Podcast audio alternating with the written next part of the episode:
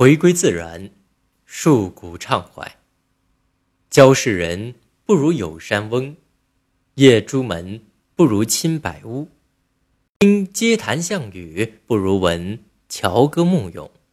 谈今人失德过举，不如述古人佳言异行。这段话的意思是说，与市井凡俗之人交朋友，不如与深山中的老翁交朋友。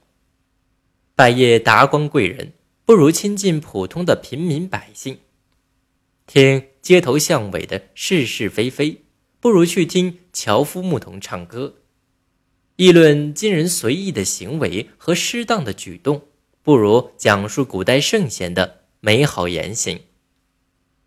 北宋诗人苏舜钦慷慨有大志，曾入仕为官，他执法严明，不畏豪强。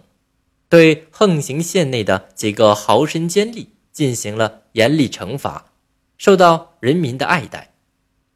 苏舜钦豪放好饮，在其舅杜衍家，每晚读书都要以酒相伴。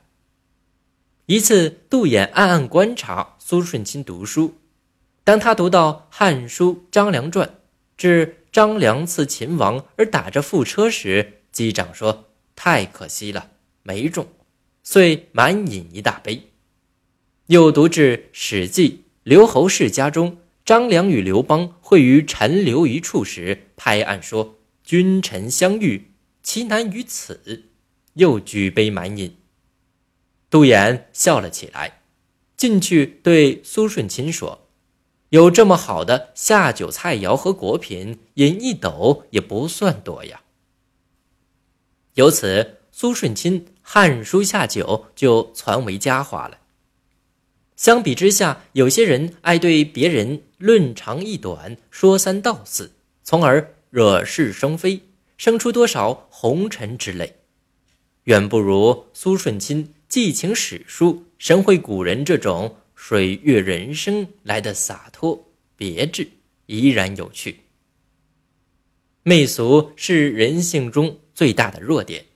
它源于生物性的趋利避害，所以从本质上说，人人都难以免俗。人所能做到的是尽量少一点俗气，增一分清逸，不要完全成为功名利禄的奴隶。在今天，重视实际和功利几乎成为一种时尚，这是令人徒生奈何的。但总有人性的力量。明智之人自有一份清净心地，此即为回归自然，树谷畅怀。